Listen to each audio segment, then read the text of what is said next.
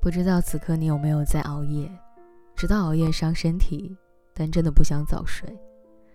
在微博上看到一条热搜，是人民网记者采访这一代九零后有没有看体检报告。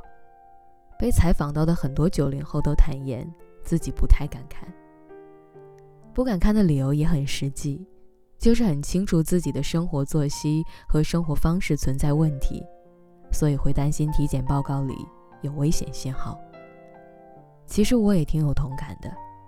前段时间公司组织去体检，体检报告出来之后，大家心里都很忐忑，放了很久都不敢拆开。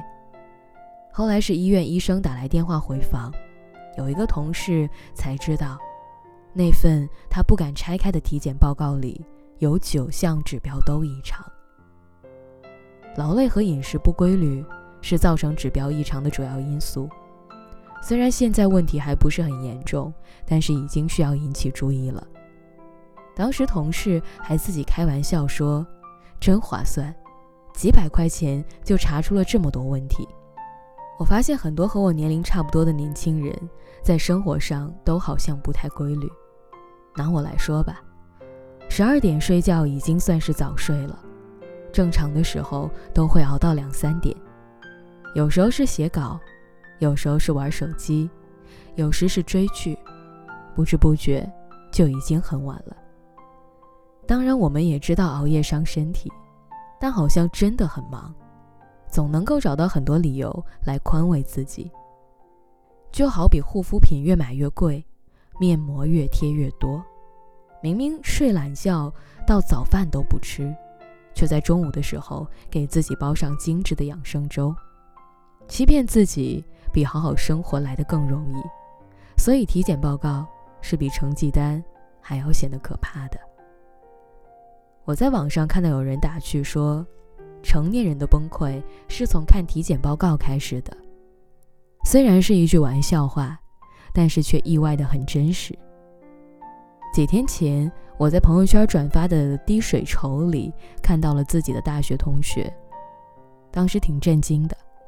怎么也想不到，大学里面那个面容姣好、性格活泼的姑娘，会在二十几岁的年纪遭遇重大疾病的打击。她得的是右侧颈部细胞癌，治疗早已经花光了家里的所有积蓄，但是放化疗没有让癌细胞死掉，而是进一步转移。以前这个姑娘是很爱美的，可是那天她发在众筹项目里的照片，竟然让我有一点认不出来了。化疗让他的头发掉了大半，癌症让他的脖子都肿了起来，他整个人躺在病床上，深黄色的液体正透过针管进入他的血液。我问起他的病情，他告诉我，他的病属于免疫系统疾病，其实早在几年前就已经显出端倪了。他经常熬夜，因为总觉得白天忙于工作。只有晚上的时间才是属于自己的。连续晚睡早起的生活，最初让他得了偏头痛的毛病，后来一点一点的加重，再到后来就变成了癌症。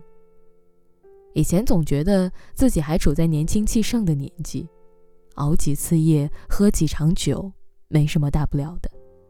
但是谁都没有发现，那些我们看起来不太严重的坏习惯。